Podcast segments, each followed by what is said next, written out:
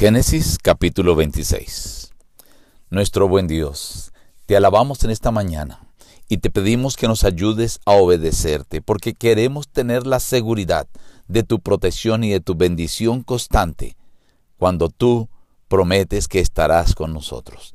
Gracias Señor. En el nombre de Jesús. Amén. Reciban el saludo de su amigo el pastor Juan Emerson Hernández y la gratitud por acompañarnos diariamente a meditar en la palabra de Dios. Hoy vamos a analizar algunos apartes del capítulo 26. En aquel tiempo hubo hambre en la tierra, y se fue Isaac a Gerar, a donde estaba Abimelech, rey de los filisteos. Allí se le apareció Jehová y le dijo, No desciendas a Egipto, habita como forastero en esta tierra, yo estaré contigo y te bendeciré. Sembró Isaac en aquella tierra y cosechó aquel año el ciento por uno. Y lo bendijo Jehová. Se enriqueció y fue prosperado, y se engrandeció hasta hacerse muy poderoso. Poseía hato de ovejas, hato de vacas, y mucha servidumbre. Y los filisteos le tuvieron envidia.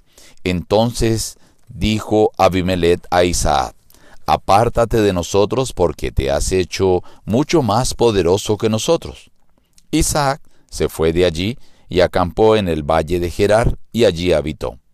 Volvió Isaac a abrir los pozos de agua que habían sido abiertos en los días de Abraham, su padre, y que los filisteos habían cegado después de la muerte de Abraham, y los llamó por los nombres que su padre le había llamado.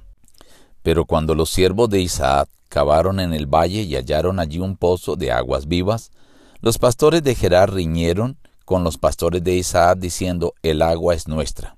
Después abrieron otro pozo y también riñeron por causa de él. Se apartó de allí y abrió otro pozo, y ya no riñeron por él. Le puso por nombre Rehobot, y dijo, Ahora Jehová nos ha prosperado, y fructificaremos en la tierra.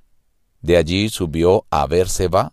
Aquella noche se le apareció Jehová y le dijo, Yo soy el Dios de tu padre Abraham, no temas, porque yo estoy contigo. Te bendeciré y multiplicaré tu descendencia por amor de Abraham mi siervo.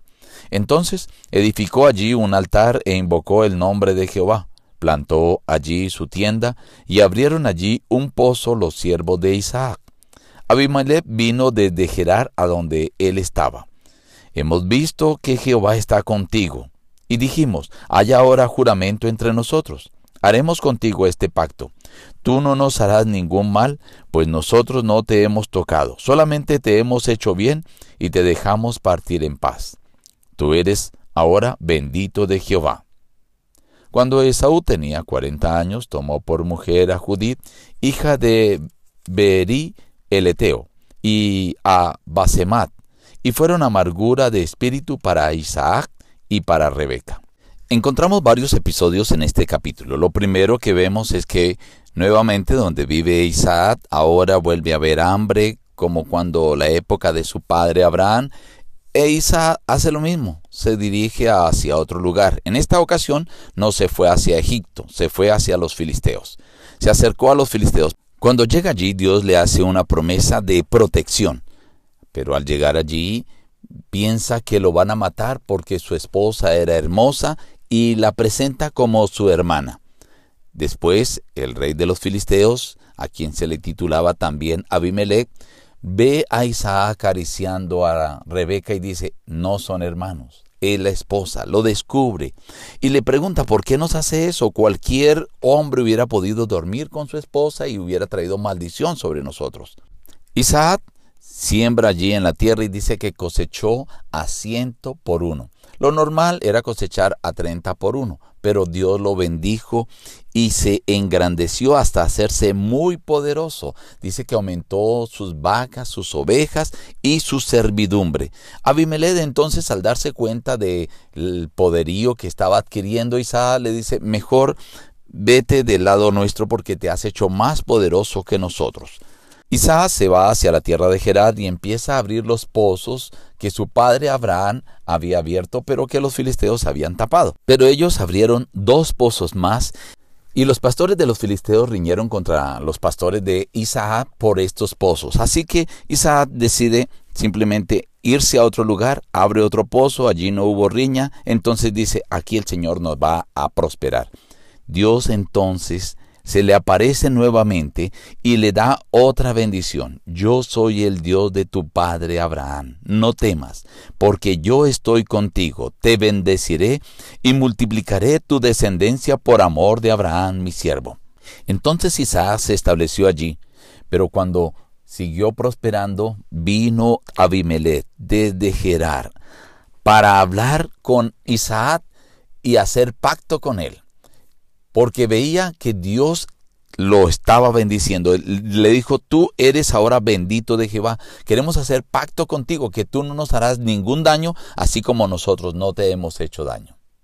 El capítulo termina hablando acerca de una decisión que tomó uno de los hijos de Isaac, Esaú. Se casó con unas mujeres eteas que fueron el dolor de cabeza para sus padres. Esto indicando también cómo la elección de los hijos es una preocupación de cada padre. Este capítulo te deja una enseñanza, querido amigo.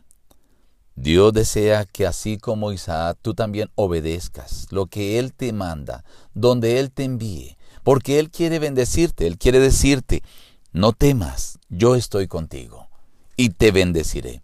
Pero para ello, tú y yo tenemos que obedecer. Que Dios nos ayude a cumplir con nuestra parte para recibir las bendiciones de nuestro Dios.